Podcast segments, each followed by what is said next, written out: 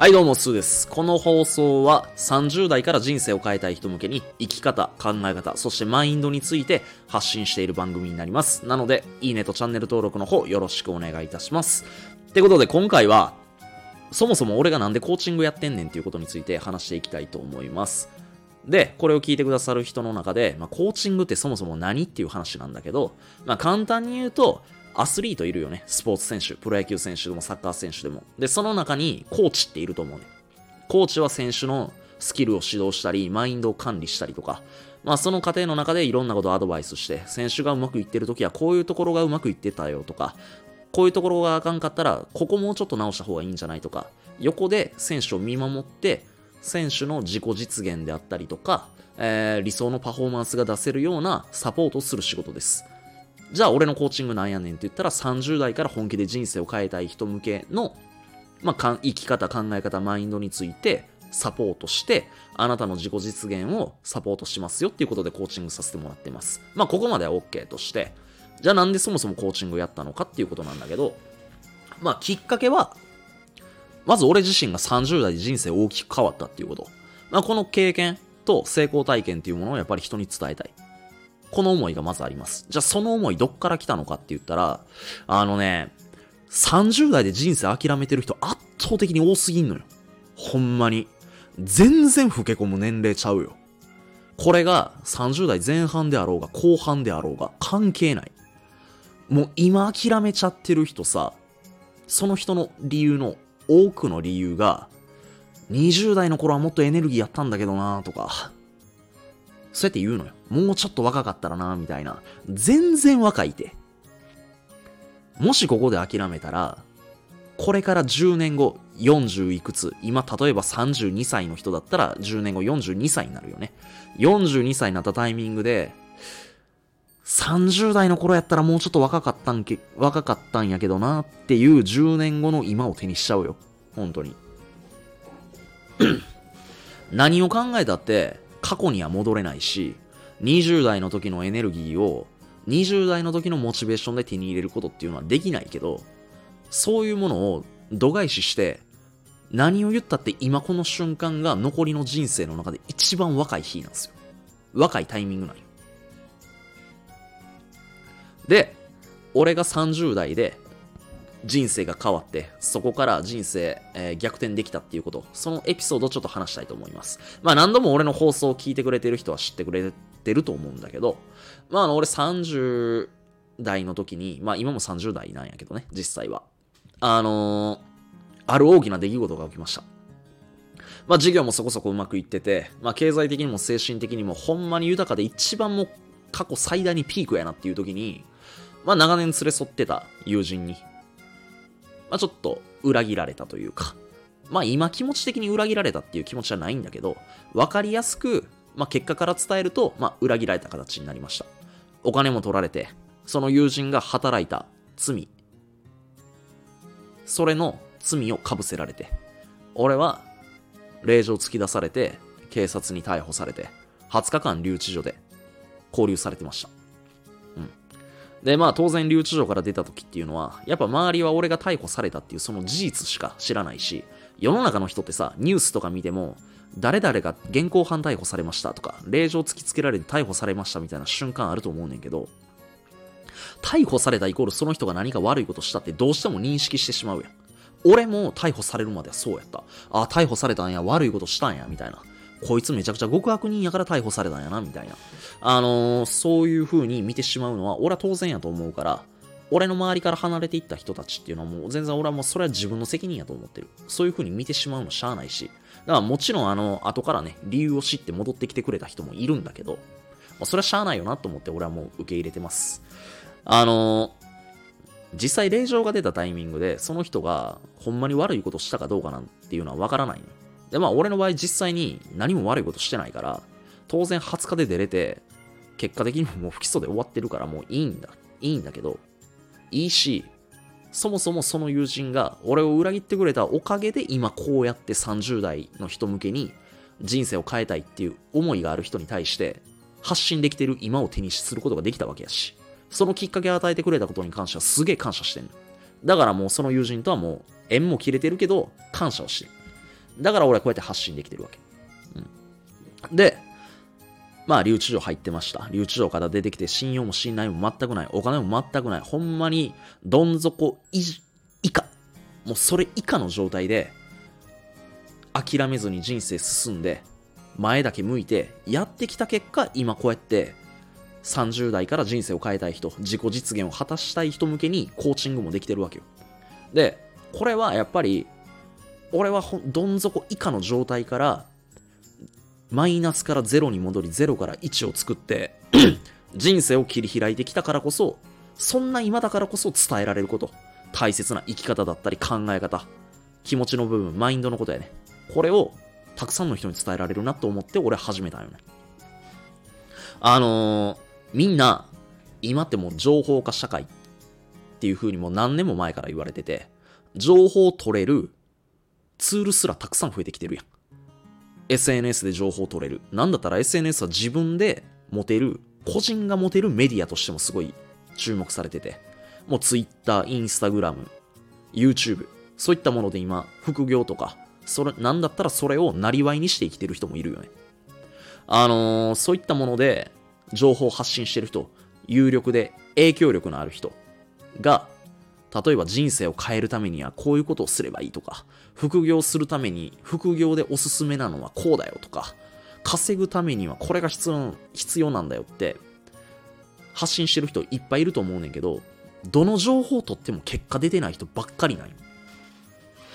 実際に結果出てるっていう人は、やっぱり高額なコンサルだったりコーチングっていうものを受けて、マンツーマンでやっぱり指導してもらって、やっぱり人生変わっていく。うん。だから俺絶対それって大事やと思ってて、よく高額なものって批判されがちだし、詐欺だの、ああだの、こうだの言う人いるけれど、それ絶対大事なの。っていうのも、よく自力でやりますとか、あのー、落ち着いたらやりますとか、自分のペースでやりますみたいなこと言ってる人いるけれど、あのー、自力、まあ、我流、俺それ全てを否定するわけじゃない。でも、我流で人生切り開けるやつって超強いやつやから、そもそももともと人生変えたいななんて思わへんのよ。だってもう特に自分一人で前進めてるやつやから。でもそうじゃないや。ほとんどの人たちっていうのが。何かしら今までの人生で、まあ劣等感がずっとあって人生振り返った時に、俺、俺や私何の成功体験もないな、みたいな。で、周り見てたらどんどん副業にも新しいことにもチャレンジしていって、自分何してんねやろ。でも何かせなあかん、せなあかんってなって、でもせなあかんっていうのは分かってるし、したいなっていう思いもあるんだけど、一歩踏み出す勇気がなかったりとか、あると思うねんな。うん。だけど、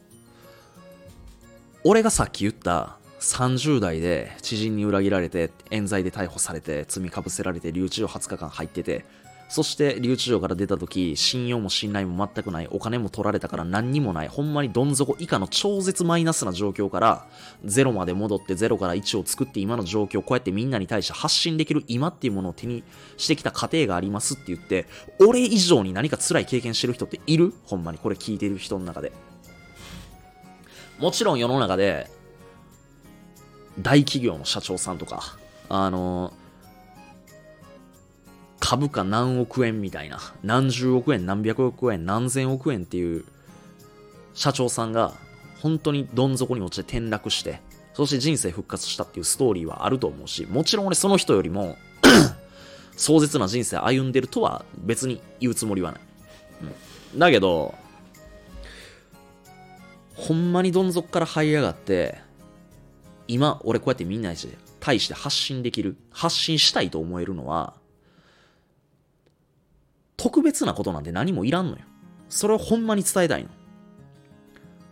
スキルだったり、ノウハウだったり、情報だったり、そんな小手先のものばっかりみんな欲しがって欲しがって、いつしかみんなノウハウコレクターになったり、情報コレクター、もうテクニックコレクターになって、スマホの中がもう保存したもんばっかり、スクショだらけ。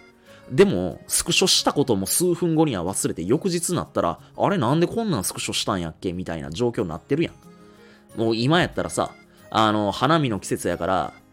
人混みの中で、あのパシャパシャパシャパシャ桜の写真撮ってる人いるやん。スマホで。もう翌日になったって見返さへんやん、どうせ。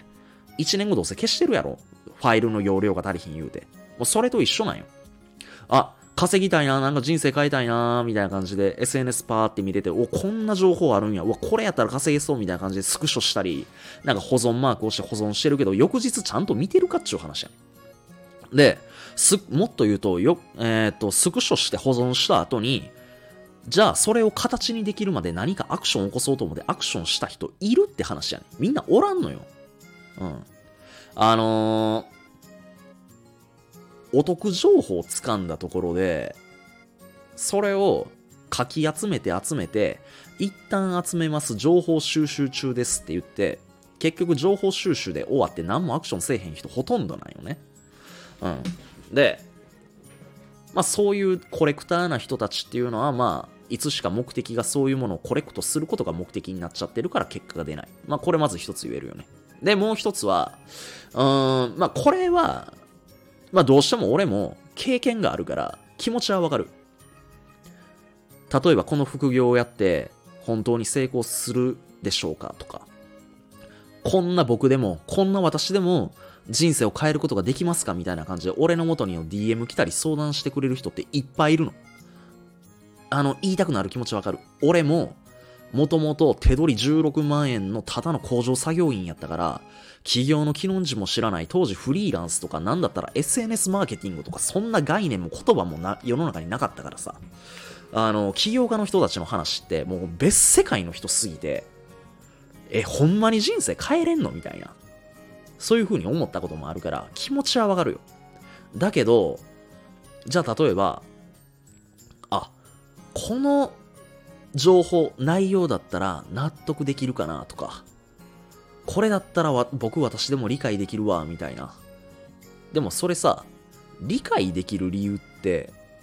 そもそもだけど、自分の頭の中で理解してるわけやんか。もうこれ俺多分何度も放送で言ってると思うねんけど、あの、自分の脳みそって所詮過去の蓄積だから、それで理解できる範疇のもので、それをきっかけに行動を起こしたって、結局過去の延長線上のものしか得られない。で、過去の延長線上ってまさに今やんか。じゃあその今の状態ってどんな状態ですかって言ったら人生変えたい今なわけよ。だからみんな悩んで苦しんで一人で夜な夜なずっと寝れない日々が続いちゃってるわけよ。でもだからといって何か人生変えるための行動してるわけではない。だって行動してないからやっぱ何も変わらないわけで。で、変わらなきゃと思って行動しなくちゃいけないっていうのは分かってても思っててもやっぱり行動に踏み出せない。で、その理由って結局何なんやろって思った時に、結局自分の心なんよね。マインドと考え方。うん。で、マインドが変わって、マインドを変えて、その先行動していけば、人生を変えていくために必要なスキルも情報もノウハウも手に入れるどころか自分で精査できる自分になってんのよ、ね。大事なことっていうのは、もうほんまたった一つ。特別なことなんか何もいらないし、もう誰もが持ってない情報なんて今の時代ないやん、はっきり言って。こんな有力な情報が無料で手に入るんや、みたいなこともみんな出し惜しみせずにバンバン発信してるやんか。インフルエンサーの人たちも、経営者の人たち、実業家の人たちも、みんな発信してる。だから、その人にしか持ってない情報なんてないのよ、ほんまに。うん。で、出し惜しみしてるやつなんか何も価値ないからな、ほんま。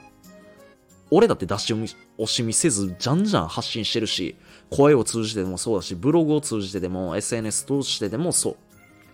だって、俺が情報を持ってることに何の価値もないから、はっきり言って。うん。情報を届けて、自分の元を訪れてきてくれた人たちが何か人生を変えるきっかけをつかんでもらって、変えて、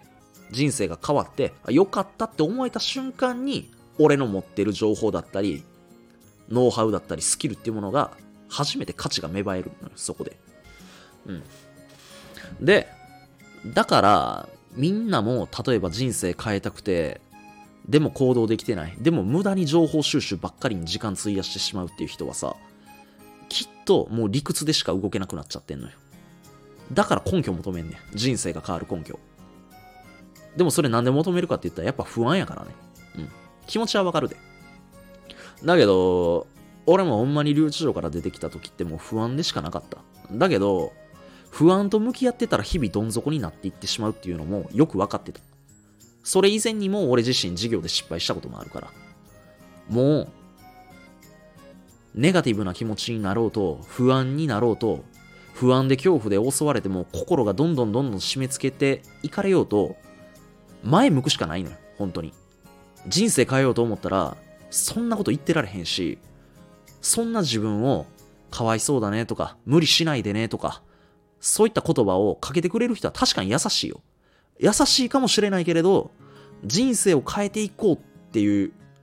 目的がありその中で掲げた目標に対してその言葉は優しさに変わることはないねん。絶対に。すっごい酷かもしれないけれどいつまでもいつまでも不安がってんちゃうぞとか行動するしか人生変え変えられることはないからとか厳しい言葉発してくれてる人が自分の身の回りにどれだけいるかやねだからコーチングって大事なんよ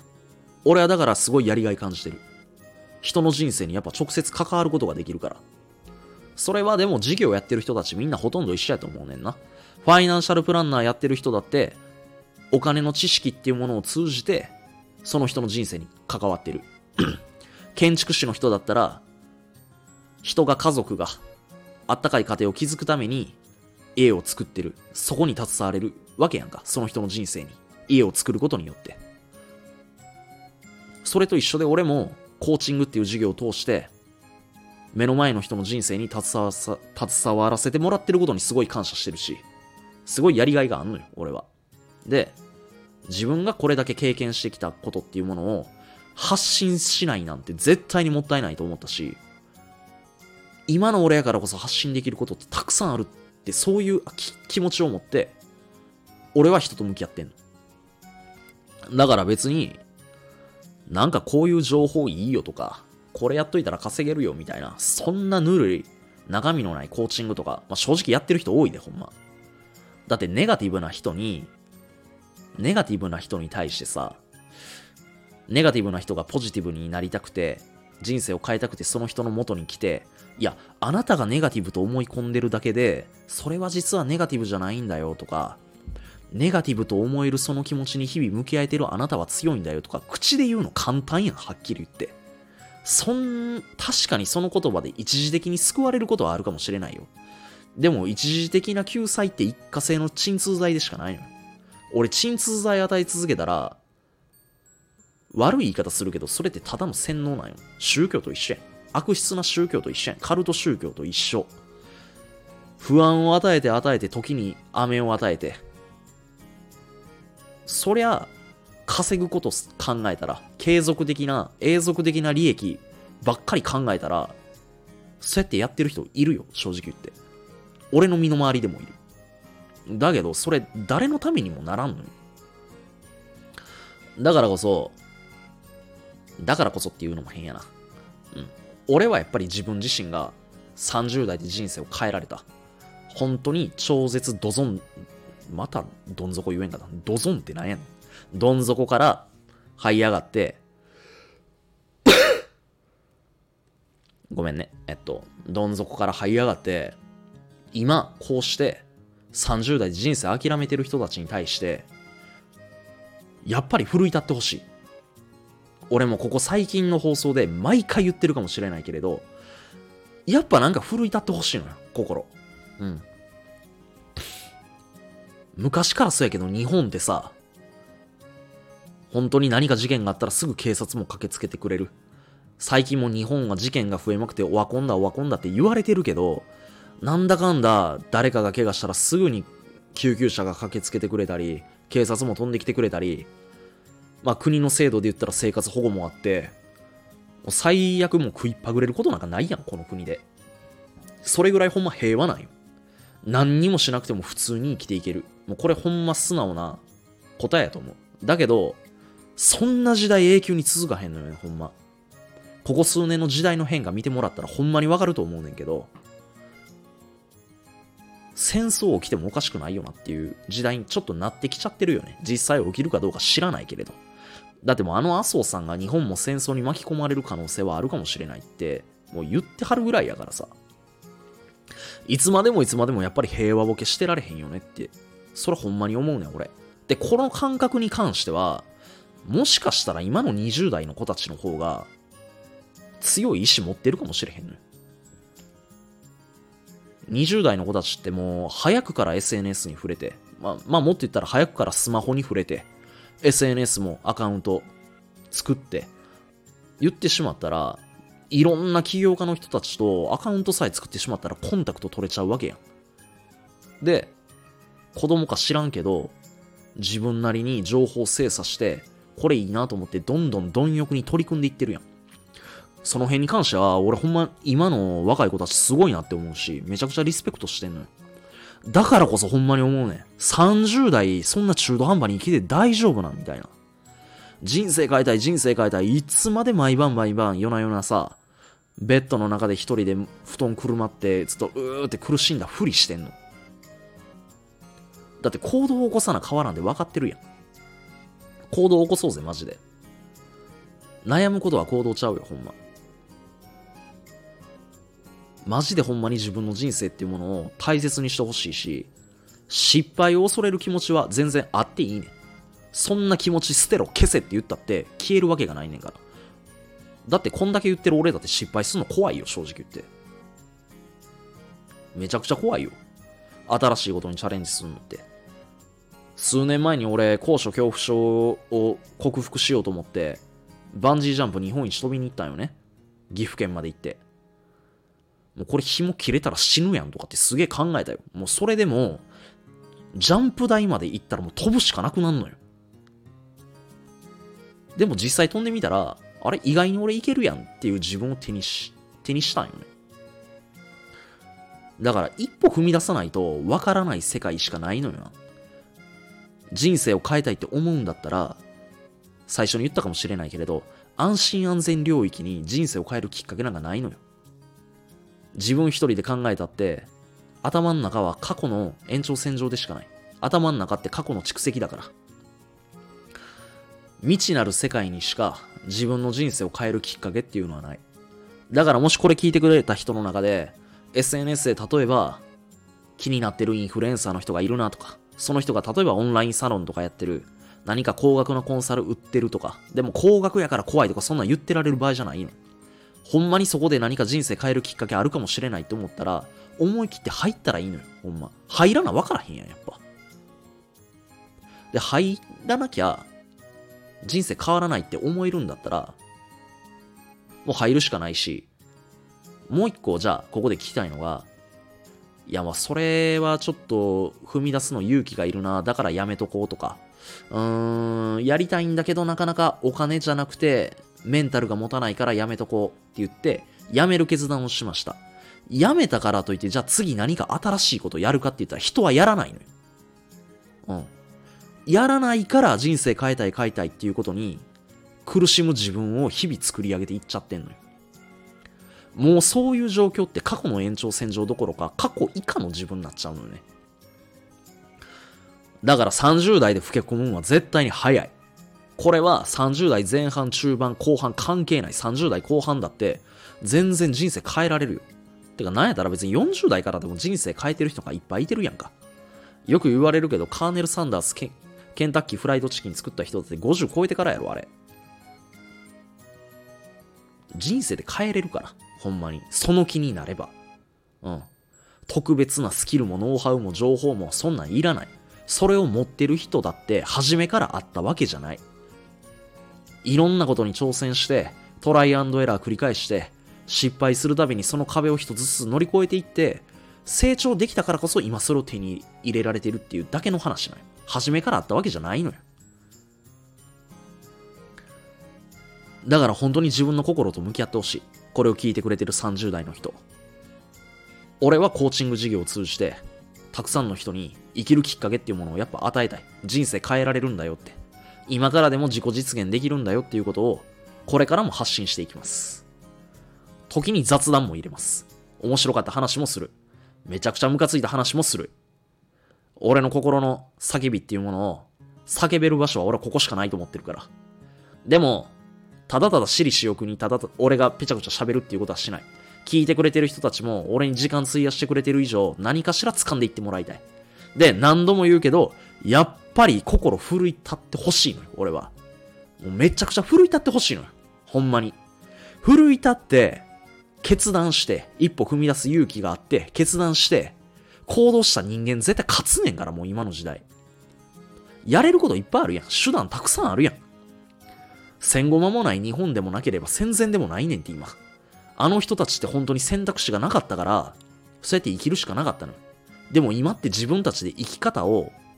判断できるやん。生き方自分で作っていけるやん。それができない人たちに対して、俺はきっかけをこの先も与えていきます。声を通じて、本当に俺は心で思ってること、みんなと心で向き合いたいから、この先も発信していこうと思います。なので今回は、えー、コーチング事業を始めさせてもらったきっかけっても、きっかけっていうことについてお話しさせてもらいました。えー、何か心奮い立ったよっていう人は、いいね押しちゃってください。シンプルにいいなと思っても、いいね押してください。思んなかったなっていう人は、いいね押してください。はい、ということで、今日の配信終わりたいと思います。チャンネル登録の方もぜひよろしくお願いいたします。最後までご清聴いただきましてありがとうございました。バイバイ。